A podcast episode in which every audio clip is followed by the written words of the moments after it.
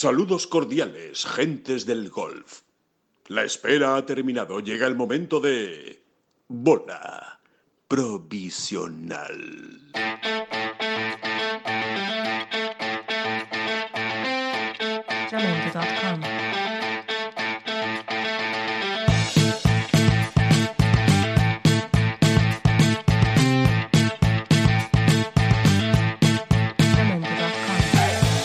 Hola, ¿qué tal? Muy buenas a todos y bienvenidos a esta bola provisional número 15, la primera del año, la primera de 2020. Don David Durán, muy buenas. Muy buenas, 2020. 2020. Como me gusta. Sí, me gusta a mí también. Me, me parece un año chulo. Me parece un. No sé. Siempre he sido más de los años pares. Y si encima es. eh, que coincide, Capicúa de estos, o como, como se diga. No pues es Capicúa. No es Capicúa, sería 2002, es el Capicúa. ¿no? Exacto. Bueno, pues 2020, ¿cómo se llama? El, el repetido, el, el año repetido. Pero, mm, pero bueno, que nos gusta, que nos gusta. Y además eh, empieza Sí. ya el golf. Redondito, año Rider. Exacto. Muchas cosas. Juegos Olímpicos. eh, muchas cosas, muchas cosas. ¿eh? Eh, por cierto, Juegos Olímpicos, que Abraham Ancer lo ha denominado como el quinto mayor, eh, los Juegos Olímpicos. Puede ser una buena definición, más que el de Players, ¿no? Bueno, sí, sí, el quinto medio cada cuatro años, sí. Sí, bueno, por, por decir algo, ¿no? Eh, venga, tú es que eres más clásico, ¿no? Oye, los medios son los medios y, y los otros, pues que, que se lo vaya ganando. Sí, ¿no? sí, sí. El quinto mayor de este año, bueno, pues es una manera de. Yo creo que se refiere más bien a, a cómo lo va a preparar, ¿no? Exacto, sí, sí, sí. Se refería a eso, que lo va a preparar como si para él es como si fuera un, un mayor. Vamos, tiene la misma el mismo interés, ¿no? O la misma motivación que si fuera un mayor. Por supuesto. Sobre todo siendo representando a México, ¿no? Sería, imagínate. Y, bueno, ahí que ello sería un, un festival, como gana una medalla. Un- un- el no va más. el no va más. También hay que decir, por cierto, que es más fácil, ¿eh? Los Juegos Olímpicos que un mayor, ¿eh? Que la- los que se clasifican, evidentemente, no son los mejores del, del mundo. Eh, hay una criba ahí muy importante para que entren muchos países, que es el objetivo del espíritu olímpico, y eso lo que hace es que no estén los mejores. Así que, eh, bueno, eh, desde el punto de vista, digamos, del mérito deportivo, tiene un poquito menos de mérito ganar los Juegos Olímpicos que ganar. Y luego hay otro de- detallito que, bueno, que no deja de ser un detallito, pero que tiene su importancia, y es que el tercero se siente premiado. Cierto, sí, sí, sí. sí. Ahí el, el- el primero que pierde es el cuarto, no el segundo, como en cualquier torneo de cualquier semana. ¿no? En un mayor, normalmente el segundo o el tercer puesto pasa una época un poquito más escocío, ¿no? Diciendo, lo he tenido ahí, lo he tenido ahí. Sin embargo, en, en los Juegos Olímpicos, pues te subes a un podio, ¿no? Y te dan ahí unas cosas y, un- Y unas medallitas. y unos laureles y unas cosas. Bueno, David, que empezamos el año y empieza ya el, el golf. Bueno, empezó ya Empezó, la, semana pasada y que, y que además nos dejó un, otro, otra vez un buen sabor de boca por cómo fue el torneo, por los gallos que estuvieron peleando arriba, por la actuación de John Ram. eh, diría que incluso hasta, hasta el último día, ¿no? Hasta el domingo que, que se fue con los cables cruzados en, en el patin, en el green, vamos, en los greens. Por, porque es lógico por lo, por lo que pasó, pero yo creo que nos deja muy buenas sensaciones ese primer torneo del año. O sea, como aperitivo de lo que viene por delante, esa victoria de Astin Thomas peleando con Sander Schaufel, con Patty Reed, bueno, no se puede pedir mucho más para un primer torneo del año. ¿no? Era obvio, había mucha calidad allí, ya lo habíamos avisado, ¿no? No, no, no había que ser unos linces. El- es verdad que los horarios hawaianos no son Complican. complican un poco las cosas. Ahí estaban los, los muchachos de Movistar. eh, Al pie del cañón, Javier, eh, Carlos, eh, Javier Díaz, perdón, Javier, Javier Díaz, Díaz y, y- y Álvaro Beamonte, y Álvaro Beamonte. sufriendo la- los rigores de la madrugada, pero bueno, haciendo un gran trabajo y llevándonos a, a- a todos pues la retransmisión de, de un torneazo, ¿no? Al final es una Un gozada, ¿no? Con, con- con tanto gran jugador allí y sobre todo con la presencia de John Ram, ¿no? Sí, buenos jugadores y además rindiendo bien, que es lo, que es lo importante, ¿no? Que todos estuvieron arriba, todos eh, dieron el callo. Quizá el que se dejó ver menos, pero aún así acabó nuevamente en el top 10. Es impresionante lo de Dustin Johnson haciendo resultado, es una cosa de locos. eh, hasta en las semanas malas acaba en el top 10. Eh, bueno, pues eh, Dustin Johnson, que no estuvo brillante, que no se dejó ver por la parte alta en ningún momento, bueno, pues al final acabó, acabó también brillando y, y acabando ahí entre los entre los 10 primeros. Bueno, vamos a analizar si te parece primero a John Los, Ram, los ¿no? sprincitos esos que pega Dustin- Sí, de J, ¿verdad? exacto. Sprincitos de J. Ponga en su vida un sprincito de J. Es un, un buen, buen nombre para una sección, los principios de, de, de J, porque es verdad, eh, no está y de repente te hace tres verdis seguidos o dos verdis y un eagle y, y se te pone ahí, ¿no? Eh, vamos a empezar con John Ram. Eh, al final acaba décimo, décimo en solitario, además, eh, puesto dentro de los diez primeros. Una buena semana. Eh, Otra buena semana. Otra. Una bueno, es que no tiene mala semana John Ram últimamente, vamos, desde, desde el Alfred Angel eh, Links Championship no tiene una mala semana. Otro top ten, ¿no? Recordemos que, si no me equivoco, ¿eh? me corriges, Alejandro. Tú me corriges sin ninguna clase de problema. sea el dato objetivo, ahí ya yo patino mucho. No, a ver, si no me equivoco, creo que eh, si uno si uno estudia o ve, eh, vamos, los datos de la página del ranking mundial, creo que John ahora mismo suma ya 91 torneos valederos para el ranking mundial y, y son 46 top 10. O sea, es decir, con Sí. este otro top 10 ha puesto la balanza incluso ya a favor. Había acabado el año justo en mitad, 45 top 10 y 45 no top 10 y ahora, bueno, Ya, ya, ya la tiene para su lado. eh, hay que insistir siempre en este hecho. Yo creo que todos los que nos escuchan, los que los oyentes de este podcast, eh, saben, saben lo suficiente, ¿no? Y son suficientemente avezados en el mundo del golf, pero los, los top ten en, en golf son caros, muy caros. Sí, sí, sí, sí, son muy caros y, y sobre todo es lo que te define el, el- el nivel ¿no? de- de- del jugador eh, semana a semana. ¿no? Sí, El- la co- yo siempre lo digo de una manera un poco pedante, que es algo así como la consistencia en la excelencia. ¿no? Correcto. O sea, eh, son muy pocos los jugadores que consiguen ser consistentes en la excelencia, que en este caso sería el top ten. ¿no? Totalmente, totalmente Y, de acuerdo. Cuando un, cuando un, iba a decir un futbolista, ¿qué te parece? Un futbolista de la pista. cuando un futbolista, cuando un jugador te, mm, hombre, eh, eh, eh, arroja estos números, ¿no? Es decir, que en uno de cada dos torneos que juega acaba dentro de los diez primeros, mamá mía. Sí, agarre- agárrense, ¿no? Eh, sí, porque además ganar solo gana uno y puede depender de muchas cosas, de la suerte, de un rebote, de un pad metido a tiempo. Ahora, eh, en el top 10 ya son nueve y el que repite todas las semanas es, eh, es, muy, es muy fuerte. Entre otras cosas, porque si acabas en el top 10 es porque en algún momento de la semana o durante toda la semana has estado peleando por la victoria y eso es lo que realmente tiene, tiene valor. Nos quedamos con los datos de, en, los, en los greens, ¿no? Ahí es donde ha estado realmente la clave para que John Ram no haya ganado el Sentry Tournament of Champions. Y además, dicho así, ¿eh? el torneo de campeones lo podía haber ganado perfectamente John a poco que hubiera estado un poquito más fino con los greens. No los ha terminado de leer bien, no ha terminado de sentirse a gusto con la velocidad de los greens, se ha quedado muchas veces corto, pero corto es asomada al hoyo, o sea que eh, realmente no ha sido un problema técnico, no, no ha sido que los haya que, haya que haya pateado mal, que haya pegado pushes o que lo haya tirado a la izquierda, no, no, eh, ha sido simplemente que no, no ha terminado de sentirse a gusto con unos greens nuevos, no lo olvidemos, que los greens de Capalú eran nuevos y no todos se han adaptado bien a esos greens que normalmente están un poco más firmes, es más, es más difícil, ¿no? Leer las, las caídas cuando están Concretamente tan hubo una serie ahí de tres pads, creo que fue el sábado, ¿no? El sábado, 16, 17 y 18 del- de, 16, la 17, tercera jornada. Fíjate, además justo todo concentrado en esos tres últimos hoyos, hombre, eh, que, que fueron clave, ¿no? Porque Totalmente. por cómo, más que nada por cómo los tiró aquellos pads y qué es lo que hizo la bola, ¿no? Eh, fue realmente un poco una broma del, del destino, ¿no? Y después el, domingo, que fue el día más difícil de, de juego por más viento, eh, es cuando más viento hubo, con rachas, ojo, eh, rachas por encima de los 60 kilómetros por hora. Solo dos jugadores eh, acabaron con una, con una vuelta sin bogies y uno de ellos fue John Ram. O sea que, eh, para que vean que la excelencia de Tia Green fue absoluta, no se metió en problemas, no se metió en líos. Lo que pasa que, entre que no las dejó muy cerca, porque eso también hay que decirlo, eh, la media de la semana de John no ha sido muy buena, no ha estado especialmente preciso en los tiros, en los tiros a Green. No las ha dejado muy cerca y las que ha dejado cerca no las ha metido, es decir, las que ha dejado en un rango entre 3 metros, 5, 6, que John es bastante efectivo en ese, en ese rango de, de pads. Bueno, pues se han juntado las dos cosas para que haya acabado en la décima posición. A poco que hubiera estado un poquito fino, acaba segundo, se mete en el desempate, yo creo que con, que con la gorra. Esos dos pads que decimos siempre, ¿no? No son, no son normas o reglas, eh, digamos, que se cumplan siempre, ¿no? Pero, o sea, no, estamos hablando ex cátedra, pero esos dos pads de entre 3 y 5 metros que hay que meter por ronda para aspirar a ganar un torneo, ¿verdad? Exacto. Eh, si uno se fija al final, el ganador de cada torneo, casi cada semana, eh, ocurre, ocurre esto, ¿no? Hay que estar especialmente lúcido en esas distancias. Cuando uno mete entre dos, dos pads, de entre 3 y 6 metros, en esa distancia que digamos que es perfectamente metible, pero que no que el, que el rango acierto es, es bastante bajo. Claro, dos por ronda.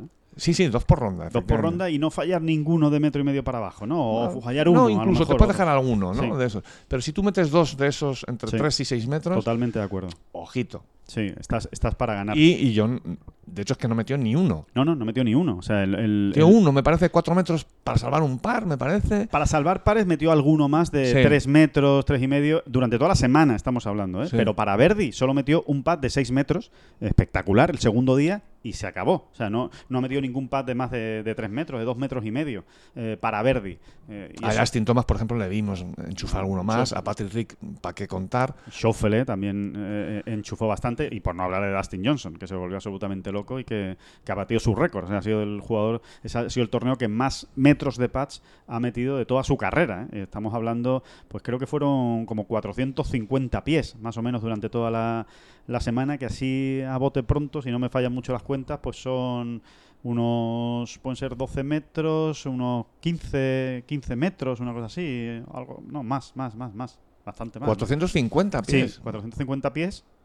Vamos a hacer la cuenta, vamos a hacer la cuenta tranquilamente, ¿no? Eh, sí, a, a Se metió 100, 100, 110 metros de pad cada día, digamos, de media. sí, exacto, 110 metros de paz Que cada son, día. que son, pues, 30 metros. Exactamente, o sea que, exacto, estamos hablando casi de 120 metros, más de 120 metros de patch embocados por Dustin Johnson, una auténtica eh, bestialidad, o sea, metió el doble que John Ram. Eh, John Ram metió en toda la semana unos 60 metros de patch, ¿no? Esa, esa es la, la diferencia, ¿no? Y, y sacábamos precisamente esta semana esas estadísticas, ¿no? Que eh, en todo el año pasado, eh, en, en ningún torneo de todo 2019 en el PGA Tour, eh, John dejó la bola más lejos de media de lo que le ha dejado en este, en este torneo de Hawái, ¿no? O sea que... No era bueno, fácil tampoco, ¿eh? no. El viento y demás. y, y los greens, ¿eh? Los greens nuevos estaban muy duros y, y era difícil. Y, y- y por terminar con el Sentry, que yo creo que merece la pena comentarlo, bueno, pues Justin Thomas ahí está, ¿no? Primer, primer, torneo, que, primer torneo que gana en 2020, pero hay que recordar que ha ganado eh, tres de los últimos cinco que, que ha jugado, que ha ganado en, en Corea, que está, está a un nivel extraordinario, eh, Justin Thomas, y que, y que está de nuevo ahí metido en la, en la pelea. Vamos a ver si es capaz de repetir una temporada como 2017, ¿no? Ese año en el que ganó cinco torneos y acabó con el PGA Championship también. Es un jugador que asusta, la verdad. ¿Eh? Es lo más parecido que hay al otro lado del Atlántico a Rory McIlroy. Digo por el tipo de jugador, ¿verdad? Muy de acuerdo, sí, sí, sí, sí, muy de acuerdo. La forma de jugar, la actitud en el campo es muy similar. Sí, la explosividad, ¿no?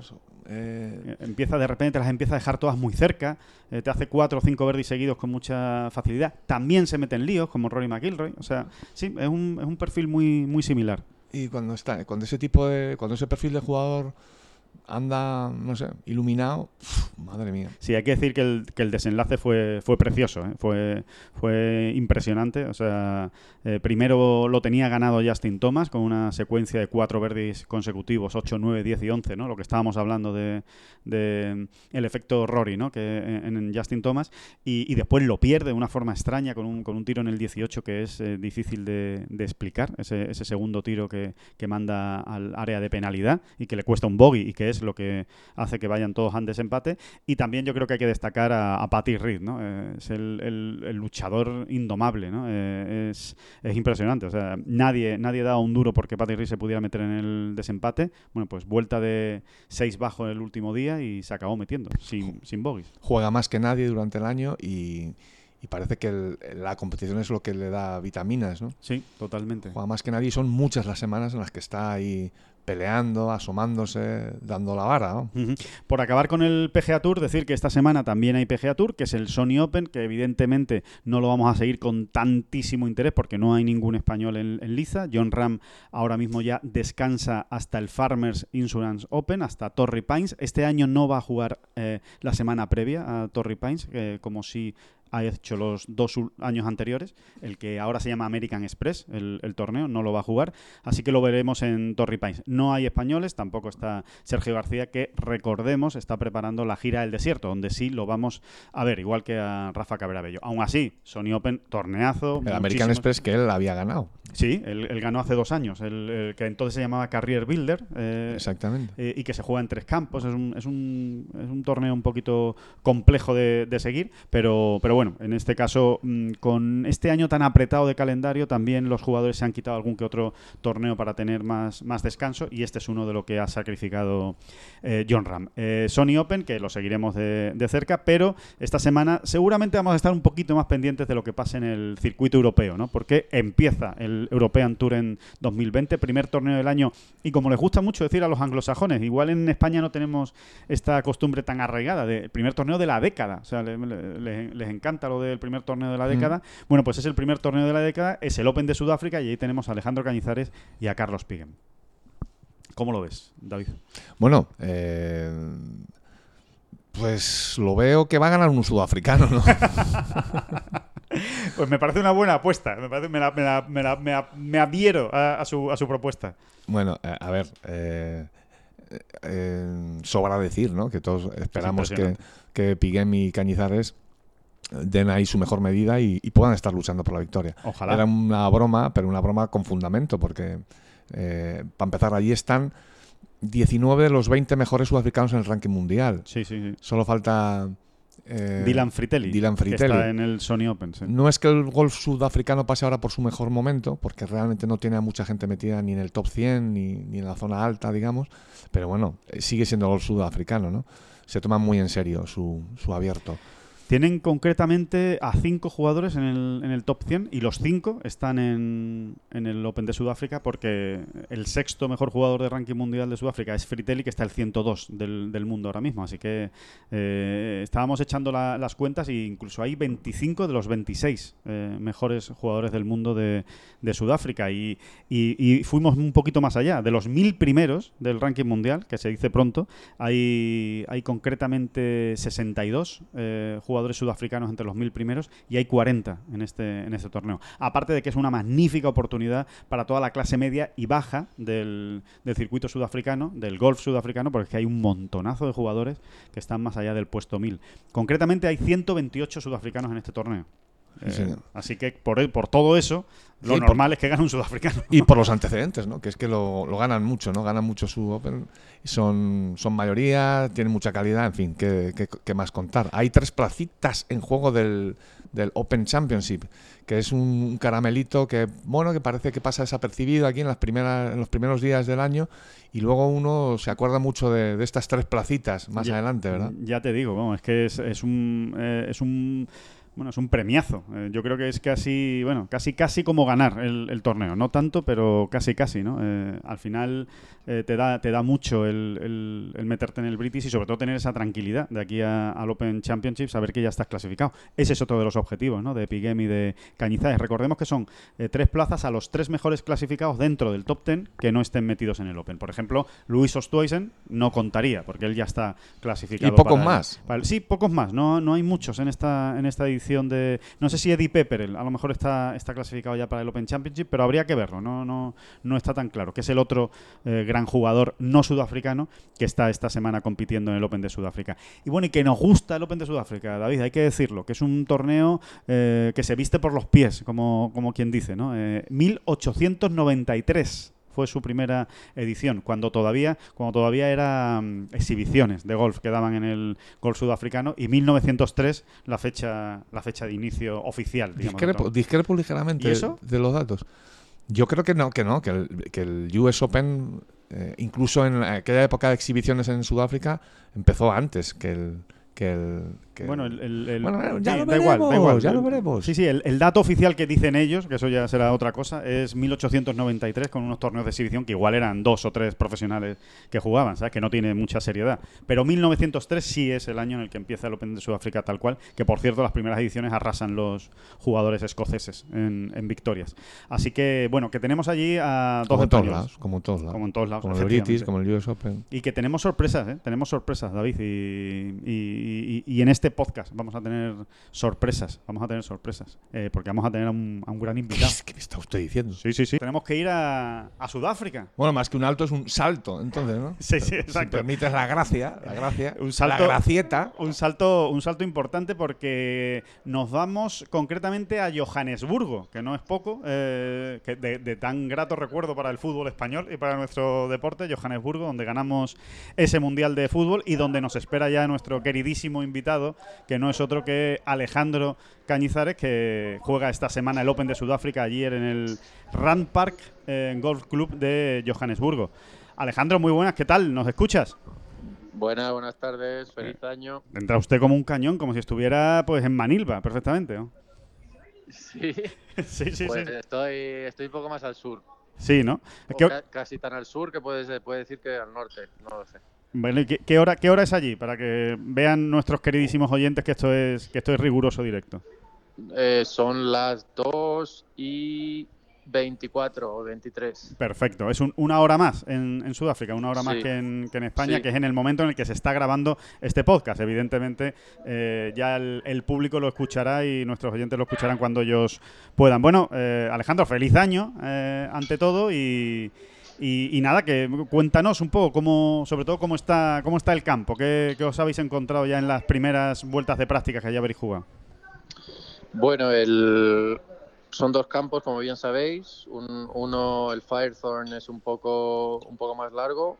El Bush Willow es un poquito más corto, pero bastante más estrecho. Eh, de hecho, eh, hay que saber dónde colocar la bola. Incluso dentro de la calle te puedes quedar bloqueado por árboles, tirando a green.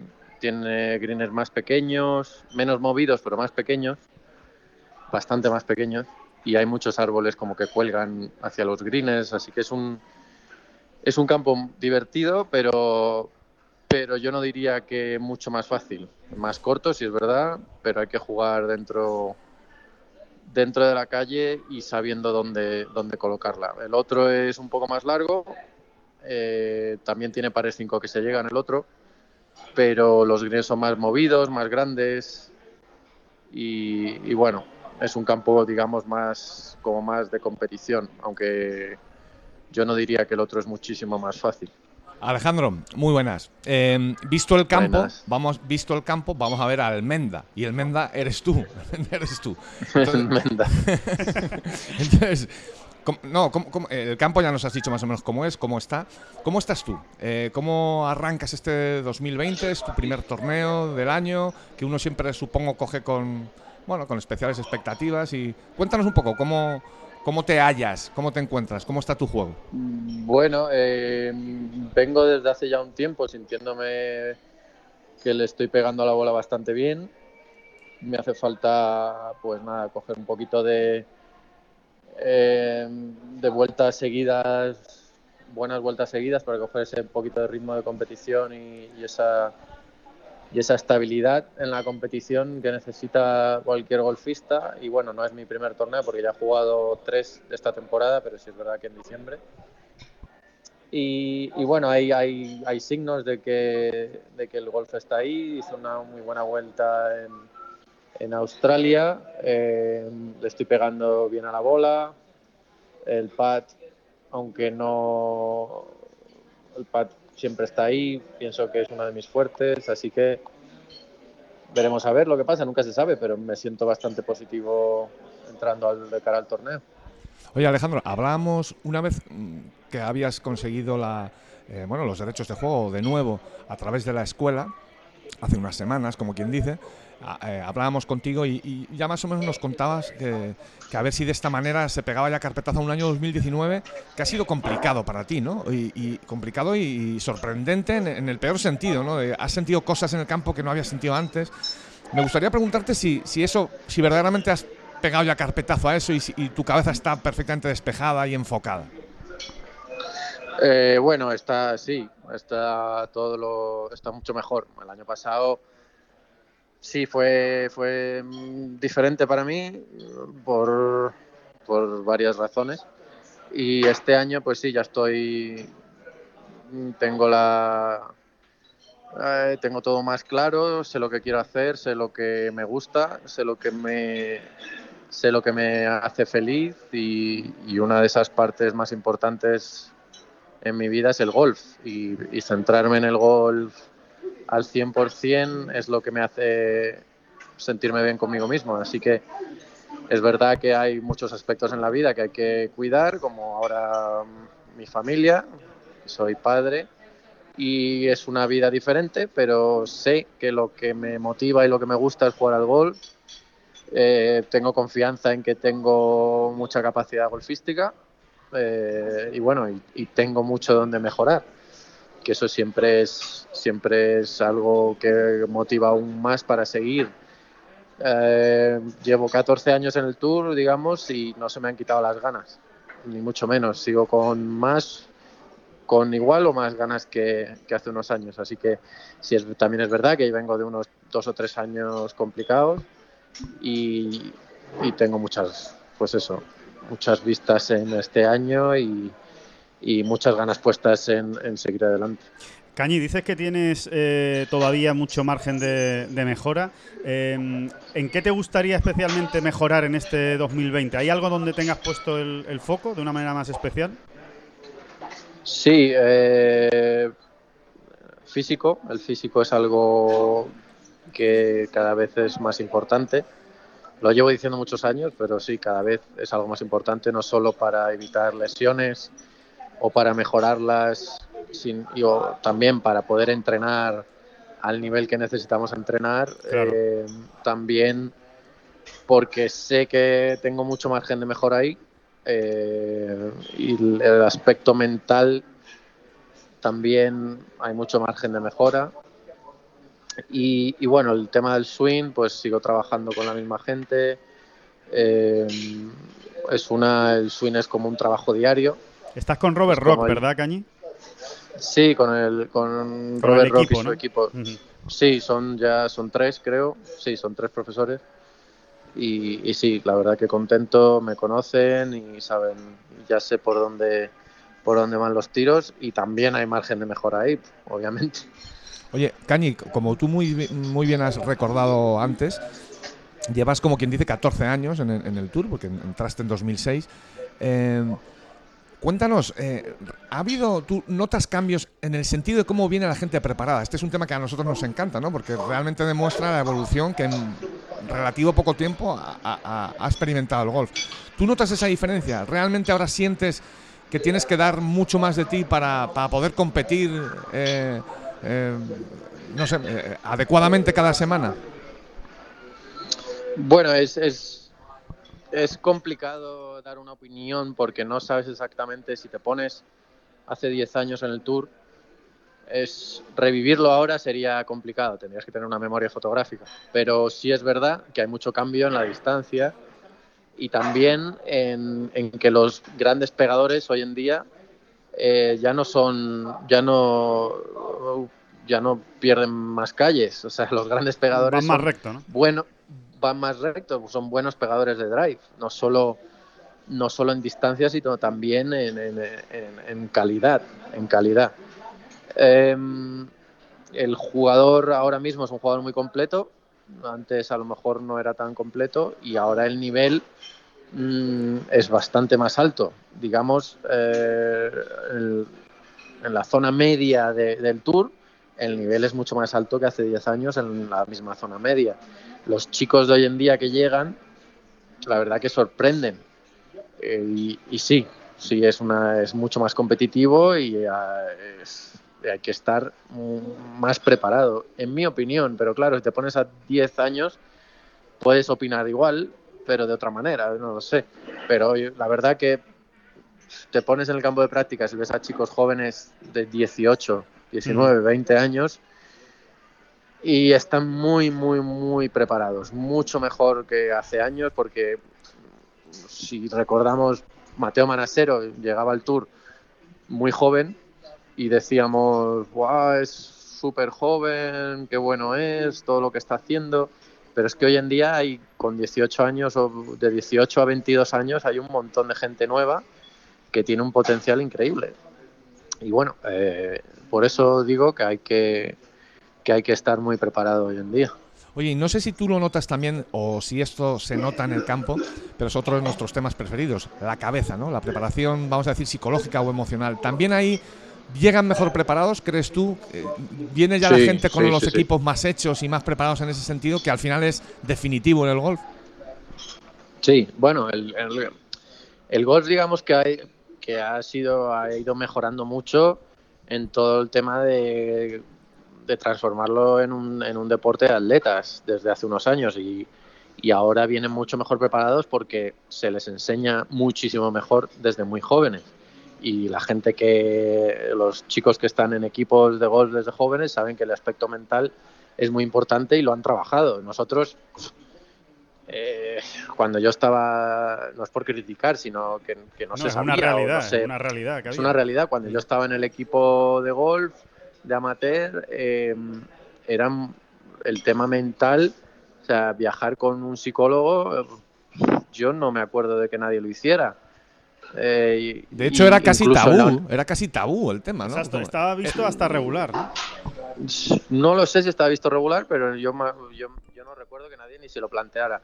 De hecho, cuando se empezó a plantear, yo estaba en la universidad ya, en el equipo de golf, que esto hace, pues eso, 15 mm, años, y hizo un, un psicólogo, vino como su, era como su, como de becario, hablar con el equipo de golf al que quisiera, o sea, no era ni obligatorio. Es el que quiera hablar con un psicólogo, pues aquí está esta persona que es que acaba de terminar la carrera y que quiere hacer.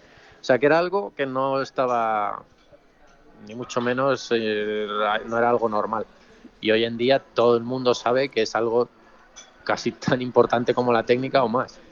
Hay que, hay que decir que Alejandro Cañizares estudió en Arizona State, la misma universidad que, John Ram, por ejemplo, o que Phil Mickelson y, bueno, y otros muchos. Paul Casey y, muchos españoles. Y, bueno, y que Alejandro Cañizares ganó esa, esa final de la NCAA. Eh, perdóname que no lo diga en inglés, pero, pero es que me sale más natural. National College Pero es que las letras se pueden decir en español también, no pasa nada. No pasa nada, ¿verdad? Bueno, pues esa, esa final que, que hasta donde yo sé creo que es el único español que la, que la ha ganado hasta el momento. Así que eso, eso ahí, eso ahí queda. Sí, sí, así que. Eh, Tiger, Woods, Tiger Woods y yo, nadie más. nadie más. ¿no? no estaría mal que Tiger Woods eh, jugara por España también, ¿eh? No, no, estaría mal, eh, algún, algún año. que, mm, Cañi, una, una pregunta que, que, es un poco tonta, en realidad, para los que estamos todo pues el día. no la hagas. Sí, no, pero, pero igual la respuesta es más lista. Entonces, confío, confío mucho ah, en, tu, en tu respuesta. No, confío en ti. En la, cuando los que estamos muy metidos en el golf, más o menos no sabemos, ¿no? Cuál es, cuál es qué es lo que pasa y, por qué suceden estas cosas. Pero para el que eh, igual no está tan metido en el día a día o semana a semana en el golf, ¿cómo se puede explicar que en una misma semana de golf, eh, como fue tu caso, eh, voy, voy a tu caso de, Australia, se pasa un día a hacer 64 golpes, la mejor tercera vuelta de tu carrera en el circuito europeo, una de las mejores de, tu vida, quitando el 62, aquel mítico de, de Marruecos en Agadir? ¿Cómo se puede pasar al día siguiente a hacer 77? O sea, ¿cómo, qué pasó? ¿Qué, qué, pasa de, en 24 horas en un golfista para que se pueda cambiar tanto? Pues hice 13 golpes más, básicamente es lo que pasó. sí, matemática pura, ¿no? Sí. No, bueno, pues sí. Eh, lo importante es saber el por qué. Claro. Y es, lo más difícil. Pues eh, obviamente el estado mental influye muchísimo eh, salía en el primer en el primer grupo el sábado, salía en el primer grupo. Acaba de hacer dos verdis en los dos últimos para pasar el corte. Eh, el estado mental era totalmente diferente que salir en el tercer grupo de la cabeza o cuarto y estar a tres golpes del líder y verte con posibilidades de luchar por, por ganar. Eh, los fallos, los, la paciencia con los fallos el domingo eh, era mínima en mi caso, eh, reaccioné mal, reaccioné muy negativamente a los fallos y, eso se fue acumulando y se va haciendo bola, ¿no? Y, resultó en eso. Eh, la verdad es que fue uno de los peores días míos de comportamiento y actitud de hace mucho tiempo y eso influye muchísimo y no estoy nada orgulloso de ello, está claro. Ya, pero bueno, también de, todo eso se aprende, ¿no? Cañi, eso, es una, una, una, lectura, ¿no? Un aprendizaje que te llevas para la próxima vez que, ojalá pronto, porque no esta semana, te veas en una situación similar, ¿no? Sí, sí, está claro que aprender de eso es lo es, es lo, importante y saber que yo fui mi peor enemigo el domingo y básicamente fue lo que pasó. Cañi, supongo que el, el objetivo será el que tenéis siempre, ¿no? Hacerlo lo mejor posible, quedar lo más, lo más arriba posible y si se un- en un momento se puede ganar, pues ganar. Pero eh, quería preguntarte si, si, si ves de reojo esos otros objetivillos que hay por ahí muy interesantes, como sería, por ejemplo, meterte esta semana pues mm, en Abu Dhabi, en, en un momento dado, o, Sí, hombre, o incluso, está- o incluso la plaza del British Open, ¿no? Que está ahí en juego muy, pero que muy sabrosona. Sí, hombre, claro, son bonuses. No sé cuántas plazas hay para el British, yo creo que hay más de una. Tres, hay, hay tres eh, para, para los que queden en el top ten y no estén clasificados ya, evidentemente. Pues ya ves, eso es, eso es un bonus súper guay. Venir a Sudáfrica primeros de año y, y conseguir estar clasificado para un mayor, pues eso es lo que tú dices, muy sabrosón. Y lo de Abu Dhabi, pues también, lo de Abu Dhabi, pues también es, eh, hay dos plazas para Abu Dhabi, ganador y, y una dentro del top ten. Y obviamente viniendo de la escuela, eso sería, sería un gran premio. Por cierto, Cañi, que nos han comentado que están un poco. Están, están muy intensos en el circuito europeo con el tema del ritmo de juego, ¿no? Con el pace of play, como se suele decir en, en inglés. Eh, el, el aligerar, creo que os han hecho bastante hincapié, ¿no? En este primer torneo del, año, ¿no? Bueno, nos, eh, ya tenemos, tenemos unas reglas, las, reglas, las nuevas reglas que, que han hecho para, para el ritmo de juego y yo lo veo correcto, lo veo totalmente correcto y cuanto más rápido se juegue, pues digamos que es mejor para, para todos. Si es verdad que muchos jugadores, me incluyo en ellos, es más difícil que para otros por cualquier circunstancia, pero yo estoy de acuerdo que cuanto más rápido se juegue, mejor. Cañi, pues te vamos a seguir aquí con mucha Hombre. ilusión y detenimiento viendo tus, tus peripecias por allí en tierra sudafricana. Estáis muy poquitos españoles, estáis solo tú y Carlos Piguem. Eh, Sí, sí. En, en teoría allí lucháis por el segundo puesto, tú ya lo sabes, ¿no? Porque, porque va a ganar un sudafricano. Es muy difícil que no gane un sudafricano, desde luego. Pero, no. Bueno, ganó, ganó un, un indio hace un par de años, ¿no? Sí, sí, sí, ganó Sarma y bueno, y Pa- Pablito Larrazabal ganó hace nada también en tierras sudafricanas. O Sí, sea que, o sea, que, que es Pues posible. claro. Pero es verdad que el Open de Sudáfrica nos falta en el palmarés del golf español. Y, hombre, y es uno de los torneos con más solera, de los bonitos. Ponte las pilitas, hijo.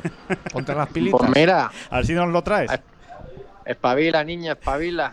Oye, por cierto, que te vas a andar nueve hoyos, ¿no? Así que te vamos, te vamos a dejar ya que hagas tu Sí, trabajo. me habéis que- dicho cinco minutos, me habéis dicho cinco minutos y creo que llevamos 20. Es que se nos, se nos vuela el tiempo contigo, Cañi, cuando nos ponemos a hablar. Claro, porque es, porque es un, es un claro. placer tan, tan absoluto Te, que. hemos, te hemos Es, vuelto a engañar. es entendible. Te hemos vuelto a engañar. A mí me pasa lo mismo.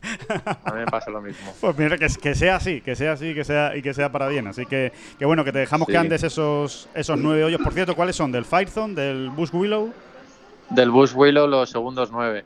Vale, ¿y qué, y qué es lo que vas a ver? ¿Qué, qué es lo que hace un golfista cuando anda esos nueve hoyos? ¿En qué te fijas más? Vamos, por decirlo de alguna, de alguna manera. Pues eh, las líneas desde el tee, ¿Sí? la zona por donde hay que dejar, la mejor zona donde hay que dejar la bola desde el tee. eh, y luego, pues los greens, porque hay que, hay que, a mí me gusta dibujar, dibujar el green a mi gusto. No me fío de, de los libros tanto. Claro, Alejandro, es que estos señores disparan a zonas concretas del campo, no como nosotros y otros mantas que disparamos a ver a lo que sale. Esta es Sí, la- es esta que hay que hacer así, es que tú- tú- esto no es nada fácil, niño, esto no es nada fácil. Que estos señores apuntan a un metro y, y todavía la dejan muchas veces a ese metro que, que han Sí. apuntado. O sea que. Sí, sí, Qué maravilla, qué, qué- qué deporte más bonito, oye, cuando lo jugáis vosotros. claro. No, el deporte se, se disfruta hasta cuando juegan mal, dicen. Exacto, A exacto. mí, a- a mí me cuesta, a mí me cuesta, pero bueno. Bueno, Cañi, que muchísimas gracias por estar con nosotros desde Sudáfrica, que un abrazo muy fuerte, mucha suerte esta, esta semana y que, y que iremos hablando. Vale, muchas gracias y, y nada, que lo paséis muy bien y el placer ha sido vuestro. Un abrazo. Hasta luego. Adiós. hasta, Hasta luego. hasta luego. Adiós, adiós. Pues qué lujo, David, ¿eh? tener a, Cañizares en Sudáfrica. En, yo creo que era la casa club ¿no? del Round Park o el Players Lunch, ¿no? por el sonido de platos y. Sonaba Players Lunch. Sí, sonaba a Players Lunch, eh, donde está comiendo justo antes de andar esos nueve hoyos. Pues nada, un lujo, ¿no? Nos ha contado de primera mano cómo está el torneo, que vamos a vivir con más intensidad esta, esta semana y a ver si tienen mucha suerte, tanto Cañi como Carlos Piguem. Carlos Piguem, por cierto, David, que lleva a Pedro Linhart esta semana como, como Cadi. Así que. Sí, que ya, estuvo haciéndole de Cadi precisamente a, a Adrián Naus, ¿no? A Adrián Naus y que no le fue absolutamente nada mal, ¿no? Al final acabaron consiguiendo pues prácticamente todos los objetivos ¿no? que se había marcado Arnaus en, en, el año. Así que a ver si le va muy bien también a, a Piguem, que necesita empezar bien, ¿no? Yo creo que es de esos jugadores que, que, le ha costado volver otra vez al circuito europeo, lo consiguió también en la escuela, se lo ocurra mucho, es un trabajador brutal, incansable eh, y tiene mucha garra y, y, hombre, nos alegraría especialmente que le vaya bien y que pueda tener un año tranquilo en el circuito europeo donde pueda disfrutar eh, realmente del, del, European Tour y de, y de verse ahí, ¿no? En la élite. y ya se sabe lo que pasa con los que disfrutan, ¿no? Que al final terminan jugando mejor, terminan haciendo mejor resultado. Casi, casi va unido muchas veces. Así que Carlos Piguén en este sentido tiene mucho que dar, porque es un jugador mmm, eléctrico en este sentido, ¿no? O sea, creo que es un jugador capaz de ir bajo, capaz de hacer buenos resultados. Hace muchos verdes, sí, sí, sí. Eh, digamos que hay que inscribirlo en ese club ¿no? de, del golfista profesional y pues lo que tú decías, ¿no? Si él consigue estabilizarse un poco, tranquilizarse, ver las cosas con, con tranquilidad y perspectiva, puede dar muy buenos torneos. Sí, hay jugador, hay jugador en, en Piguem, además está en un momento de madurez perfecto, tiene 29 años, está trabajando muy bien con Miguel Ángel Duque, así que, bueno, a ver si hay suerte y le salen las cosas bien de inicio y, permite tener buenos resultados. Un profesional español em, que ahora mismo es Cadi, em, me, comentaba hace relativamente poco, pocos jugadores veréis eh, como Piguem a la hora de a la hora de, de, clavar los golpes en distancias cortas de entre los 100, 120, 90 metros. Eh, ahí es un, realmente un, cañón el tío. un genio del wedge. Sí, un pequeño detalle, ¿no? para, para ir conociendo también a... Claro, claro, interesante. Un genio del wedge, para que, para que ustedes se, fijen cuando lo vean por, por televisión y ojalá lo veamos mucho, porque eso sin duda va a ser sinónimo de que van bien las cosas. Al que también vemos mucho, o no tanto como quisiéramos, pero lo vemos bastante, es a nuestro querido Oscar Díaz, que por supuesto con el nuevo año pues también viene con su gabinete de curiosidades absolutamente cargadito, cargadito. Y además, esta semana eh, David, eh, nos trae una historia de un mito que a ti te gusta especialmente, que es eh, Bobby Jones. Sí, señor, me toca, eso me toca así la patata, ¿no? Como se dice. Así que, como dice el clásico, sin más dilación, vamos con el gabinete de curiosidades. Vamos a por ello. Oscar Díaz, muy buenas, ¿qué tal? ¿Cómo estamos? ¿Qué tal, Alejandro? ¿Qué tal, David? ¿Cómo estáis? Pues nada, aquí con la panza llena de roscón todavía. ya me imagino, ya, me imagino. Como todos, ¿no? Un poco como todos. Sí, sí, aunque mire, estoy, eso tremenda. Bueno, no voy a dar detalles de, mi última ingesta, pero vamos, estoy todavía que, como los caracoles, que no puedo, no me, no me muevo a mucha velocidad. ¿Se, podría, ¿Se, podría, decir como festín pantagruélico, más o menos? Sí, sí, sí, exactamente. Con ese maravilloso adjetivo que le has aplicado, creo que encaja a la perfección. Yo, creo que te, vas pegando de, algo de mi pedantería y tal, se te va pegando, vamos. Hombre, trato de aprender, Oscar, trato de aprender, para eso, estamos. O sea que, bueno, y, después de esos festines, ¿cuál es el, festín que nos vas a dar como, como historia eh, para, para esta semana? Hoy tenemos que abrir el gabinete de curiosidades con mucho cuidado porque dentro hay gente malhumorada. Vaya. Eh, como sabes, sí, sí, como sabes, el golf, pues eh, cuando pensamos en este deporte pensamos en decoro, pensamos en, etiqueta, en buenas formas, pero ha habido jugadores que han escapado a ese, a ese estereotipo. Eh, algunos lo han hecho de obra, como por ejemplo Tommy Bolt, jugador mítico estadounidense que integró eh, algunas de sus salidas de tono casi como un número circense dentro de sus actuaciones. Se dedicaba a, eh, a, pues eso, utilizar como vía de escape pues el lanzamiento de palos. Eso ah, sí, siempre hacia adelante, porque si los tirabas hacia atrás decía que había que volver y era un poco rollo, ¿no? No, ah, convenía. mal había que volver a por ellos. Mal carácter, pero tenía claro cómo había que hacerlo, ¿no? Sí, sí, sí. Además eso, tenía un estilo helicóptero depuradísimo, tenía clarísimo que el pater era el palo que mejor volaba y bueno, los espectadores ya se reunían a su alrededor para ver cuál qué montaba cuando las cosas se le torcían. Y luego, eh, no solo de, de, obra, como digo, sino también de palabra, pues como Tiger Woods, que tiene el récord eh, en el PGA Tour de multas por tacos soltados en retransmisiones televisivas. Anda, mira, Aunque- yo no, no sabía yo ese dato. Sí, sí, sí. En su descargo hay que decir que, claro, lleva 20 años en el candelero, como diría eh, la Miss, y eh, es el que más minutos de televisión ha acaparado durante estas más de dos Claro. décadas que lleva en primera plana. Con lo cual, es lo normal es que haya sido a quien más veces le hayan pillado soltando taquetes por esa boquita que Dios le ha dado. En Bueno. fin, los ejemplos se multiplican y, y, claro, cabe preguntarnos qué hace, eh, qué tiene el golf que lleva a los jugadores al límite. Pues, Sí, bueno. Es una, es una prueba mental exi- muy, muy, muy exigente que además tienen que sobrellevar prácticamente en solitario, al menos mientras están en el campo de golf, solo con la colaboración de, de sus caddies. Y además un deporte en el que el 99%, más del 99% de los jugadores de cada torneo están abocados al fracaso. Sí. Entonces, eso, eh, evidentemente, va haciendo, va haciendo mella. Eh, ya, eh, y, y- y Se podría, se podría decir, Oscar, perdona que te interrumpa, que se podría sí. decir casi que, que es un deporte en el que hay demasiado tiempo para pensar y muy poco para desfogarse, ¿no? O, o poco ejercicio físico de máximo nivel en el que puedas por lo menos descargar ese, esa, esa presión eh, mental, ¿no?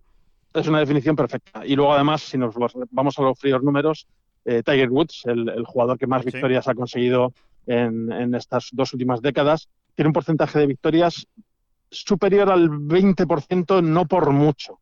Y ha necesitado, pues eso, 23 años en la élite para conseguir esas 82 victorias que figuran en su palmarés en el PGA Tour. Mientras tanto, Novak Djokovic ha conseguido cifras similares y, sin embargo, ha ganado más de un 30% de los torneos de los que ha jugado. Son deportes que, evidentemente, es, tra- es complicado trazar paralelismos, pero creo que es un, un buen ejemplo de dos números uno y, y de lo que les ha costado conseguir es- esas victorias. Sí, sí, sí, explica muy bien, explica muy bien la diferencia entre el tenis y el golf, ¿no? Que muchas veces también se habla, ¿no?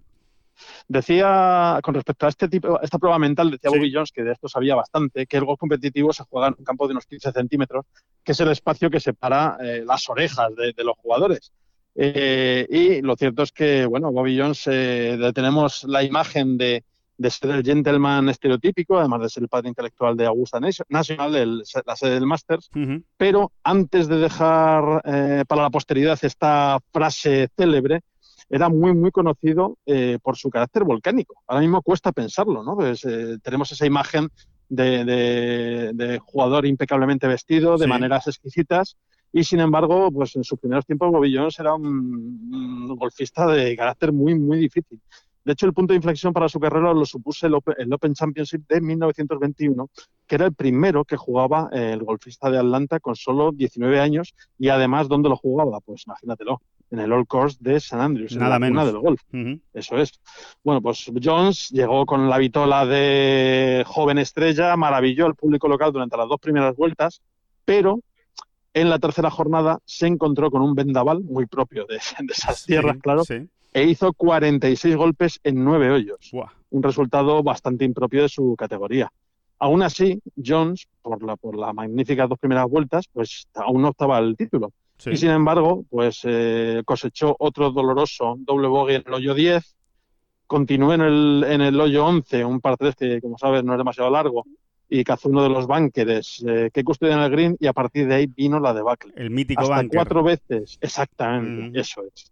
Hasta cuatro veces intentó sacar la bola de la arena y otras tantas la- la- Fra- se resistió fracasó, la, la esfera blanca y acabó rodando mansamente hasta acabar cerca de sus pies.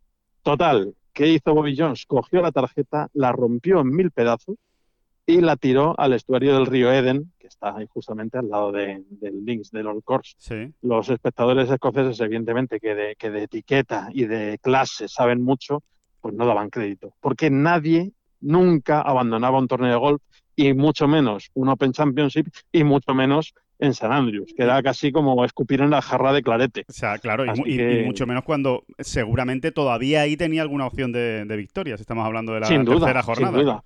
Eso es, eh, todavía le quedaban seis hoyos por delante de esa, de esa bueno, acabar el hoyo 11 Sí. y luego eh, Hasta el 18 hoyos. En fin, tenía 24, 24 25 hoyos por delante para intentar arreglar el desaguisado.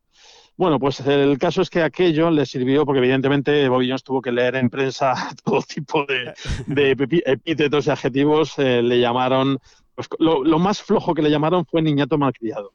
Y eh, a partir de ese momento, pues Jones eh, se propuso que jamás iba a volver a dejar que los demonios se le llevaran en un campo de golf y se convirtió en el paradigma de la corrección y de la caballerosidad eh, en un links. El caso es que tenemos que rebobinar un poco porque, bueno, estos, estos lodos quizá vinieron de, de polvos anteriores. Cinco años antes, en 1916, Bobby Jones se estrenaba en el National Amateur Championship, el denominado US Amateur, que fue su primer torneo de alcance nacional en el Merion Golf Club. Eh, el joven Jones, que apenas contaba con 16 años, pues ocupó el liderato después de la primera jornada de la fase previa con 74 golpes y luego en la segunda vuelta pues se le dio peor, eh, los nervios se hicieron mella, acabó con 89, pero eh, se clasificó para esa fase match play. Supongo que nuestros oyentes sabrán o habrán visto que en estos torneos por lo general hay una primera fase de dos vueltas eh, en formato medal play y luego los 64 mejores o los 32 mejores, dependiendo de, del formato, pues pasan a una fase eliminatoria. Eh, bueno, ya los, la prensa andaba detrás de Bobby por su calidad y también por su cualidad de eh, potro sin domar. de hecho, le, pues eh, ya le tenían encuadrado como jugador magnífico, pero bastante de, carácter bastante difícil. Y se las vio con otro personaje que también tenía un carácter muy complicado, que era Ivan Byers un jugador que había sido ya campeón del torneo una vez, de ese US Amateur, y finalista en dos ocasiones. Aún así, a Jones no le impresionó eh, el palmarés de su rival, que tenía 36 años, le sacaba 21 años, y vino a decir algo así como, cuanto más grandes sean, más dura será la caída. se apropió de una frase de dos boxeadores que luego se utilizó para una famosísima película protagonizada por Humphrey Bogart. En fin, quedaba claro que Jones no iba a dejarse amedrentar, aunque era Ivan Bayers era conocido por su temperamento. Evidentemente, pues este partido congregó la atención de casi todos los reunidos allí en, allí en Merion, incluido Granland Rice, el pope del periodismo deportivo estadounidense y autor de biografías de Walter Hagen o de Jack Dempsey o Babe Ruth, además de ser el primer periodista de golf reputado que, eh, que concedía al golf el peso que tenían otros deportes de masas. Entonces, eh, pues Dan Wright y muchos otros siguieron este partido y las tiranteces empezaron antes de ejecutar el primer golpe. Eh, Byers, eh, humillado por verse emparejado con un pipiolo de 14-15 años que podía ser su hijo, se dedicó a hacer esperar a Bobby Jones en el tiro de salida, con la intención de sacarle de quicio con, esa picardía. Pese a todo, a Jones, pues nada, eh, cuando apareció Byers, eh, le recibió con la mejor de sus sonrisas e incluso le ofreció un chicle a, Ivan Byers. Sí, pero sí, para eh, darle la vuelta, sí, para descolocarlo. Exactamente, un, gesto que el público allí congregado pues vitoreó. Y bueno, y una vez puestos en marcha, pues Jones no tardó en cobrar ventaja, pedir los ánimos enseguida se caldearon. Y más que jugar al golf, los, los adversarios parecían casi protagonistas de, de uno de esos cortos de cine mudo el de slapstick famosos de Max Sennett en los que se dedicaban a, hacer aspavientos y a tirar palos en todas direcciones. Y de hecho hubo más espectáculo de ese tipo que buenos golpes. E incluso eh, los, los, que venían por detrás, el partido que venía por detrás, decían que, más que golfistas parecían malabaristas. Em, de hecho, en el hoyo 12, Valles se enfadó hasta tal punto que lanzó un palo por encima de un seto y le dijo a su caddy que ni se le ocurriera ir a recuperarlo. Así que, bueno, pues quedaba claro a esas alturas que Bobby Jones iba a aprender poca etiqueta de su rival, pero bueno, el adolescente se, se las apañaba para volver a meterse en el partido después de cada uno de, los arranques de, de vallas.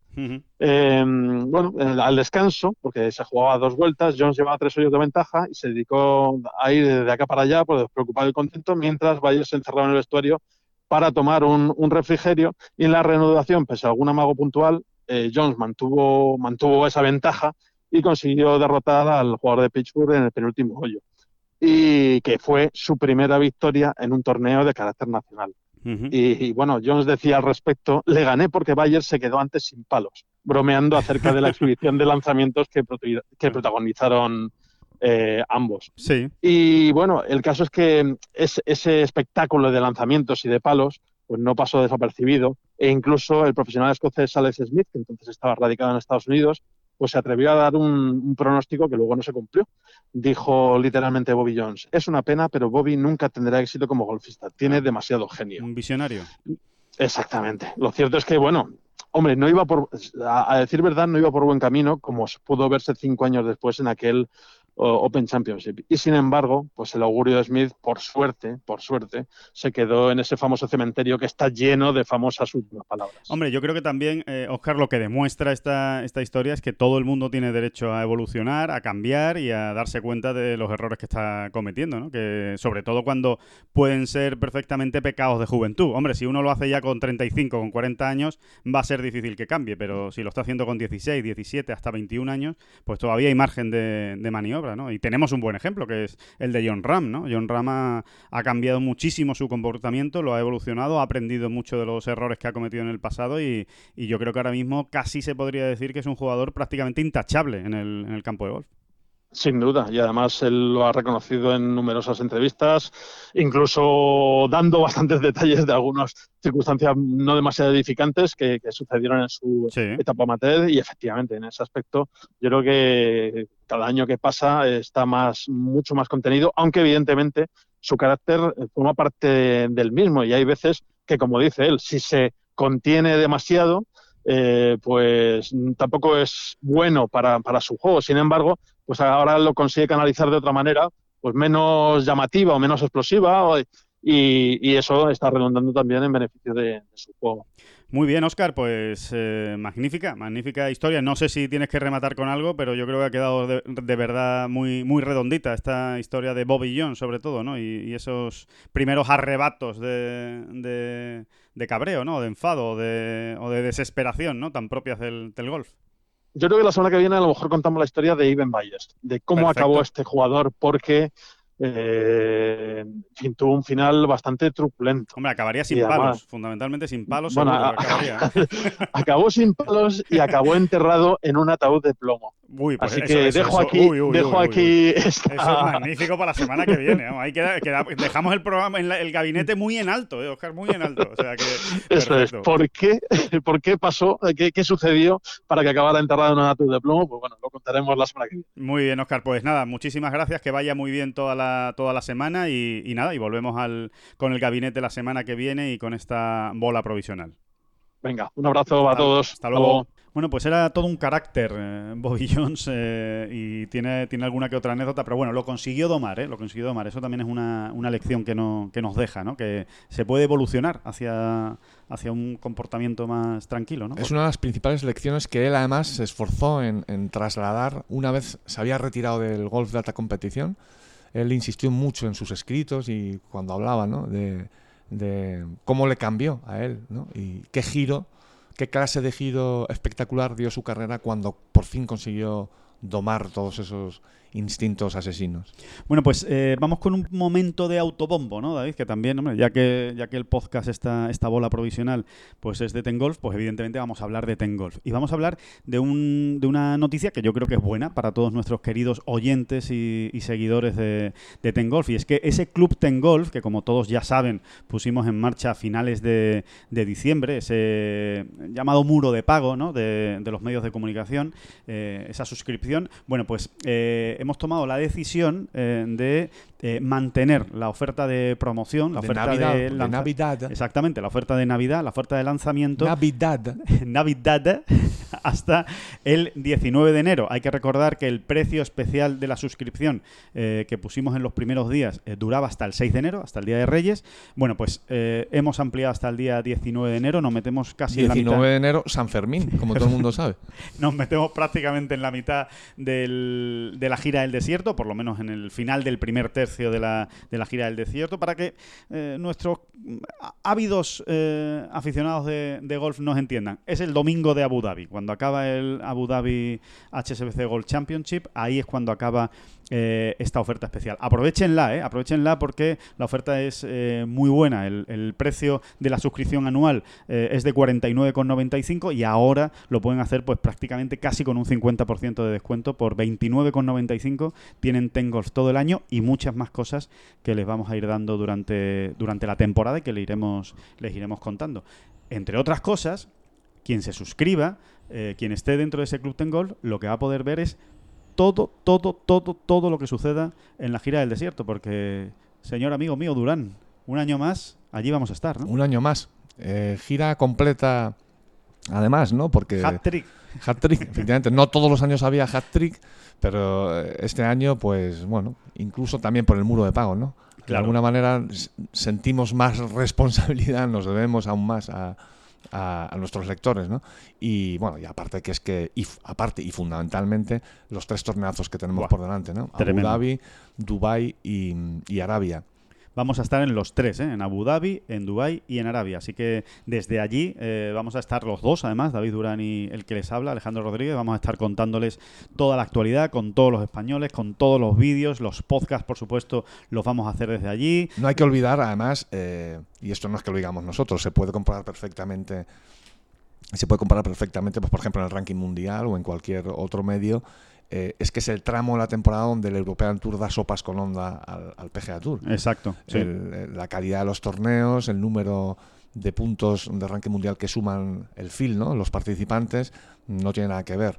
Eh, Abu Dhabi además es una Rolex Series, en fin, que lo tiene Sí, Abu Dhabi desde luego pasa por encima del American Express y después es muy interesante la batalla entre Dubai, que es otro grandísimo torneo con un campo excepcional, el Emirates Golf Club de, de Dubai, eh, con el con Torrey Pines, con el Farmers Insurance Open. Esas son dos semanas, esa es una semana en la que coinciden dos torneos de muchísimo nivel Hmm. y donde, bueno, pues vamos a, ojalá, ¿no? ¿Por qué no vamos a ver a un lado del Atlántico compitiendo a John Ram por la victoria? Bueno, Que ya no sería ocurrió, la ¿no? Primera vez, exacto.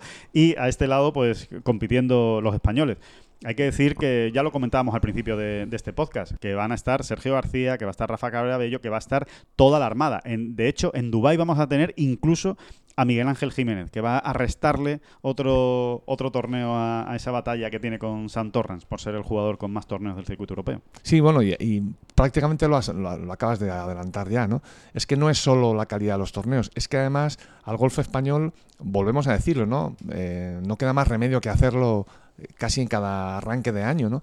Pero es que al golf español se le da muy bien esta gira del desierto. Se encuentran muy cómodos, vienen despiertos, vienen El frescos. inicio del año, que se ve todo con un poco más de perspectiva, ¿no? No hay tanta presión ¿no? en, esta, en esta gira del desierto. ¿no? Sí, y bueno, es, eh, siempre ha habido mu- muy, Es que prácticamente no ha habido año en el que no haya habido grandes actuaciones allí, prácticamente en Siempre. cada torneo. Siempre, y, y muchas victorias, ¿eh? muchísimas, muchísimas victorias que ojalá, ojalá podamos repetir este. Mira, el año pasado, sin ir este más año. lejos, Pablo Arrazabal estuvo luchando por la victoria en Abu Dhabi y después en Dubái Álvaro Quirós. Álvaro Quirós y Sergio García terminaron en tercera posición. Estuvieron luchando ahí como podían ante un deslumbrante y avasallador De Chambó. de Chambó. que vuelve a estar, por cierto, este año en En Dubái. fin, que, que hay, que hay muchos alicientes siempre allí, es, es la verdad. Son campos que se adaptan muy bien a, a los nuestros, ¿no? Y no solo los españoles. Es que desde allí pues les vamos a contar lo que haga Bruce Koepka, un señor que es número uno del mundo y que va a estar en estos torneos. Patrick Candlay, que me parece una gran suma para, el, Incorporación, sí. para el circuito europeo. Un jugador que, ojito con, con- con este jugador, a ver si este año no, no se lleva un grande, que tiene, tiene una pinta tremenda. Eh, vamos a ver a Dustin Johnson, eh, vamos a ver a Bryson de Chambó. En definitiva, es que el, el nivel es extraordinario, cada año crece y yo creo que nos lo vamos a pasar muy bien y vamos a intentar que ustedes también se lo pasen muy bien, tanto en todos los soportes, en todo multimedia, David, que aquí hay que hacer, hay que hacer de todo, escribir, hablar y por supuesto los vídeos que también iremos haciendo a diario para contarles desde allí lo que está sucediendo. Así que Sí, de hecho vamos a abrir también un canal gastronómico. para, para contar, eso no lo sabía yo, para contar la- No, no, ni yo, no. Vamos a para contar las delicias árabes o qué. Eh, no, no- no estaría mal, no estaría mal. Oye, lo pensamos, le damos, le damos una vuelta. Pero bueno, que la semana que viene nos volvemos a escuchar y que nos escucharemos desde el Abu Dhabi Golf Club, eh, donde, por cierto, el director del torneo es un español, Miguel Vidaora, así que seguro que les vamos a contar cosas muy interesantes desde dentro eh, a partir de la próxima semana, que ya será la bola provisional número 16. Así que nada, A lo tonto, a lo tonto. a lo tonto, a lo tonto. 16. Bueno. Así que muchísimas gracias por estar ahí, como siempre, eh, escuchándonos y, y dándonos su apoyo. Y nos escuchamos en una semana desde Abu Dhabi.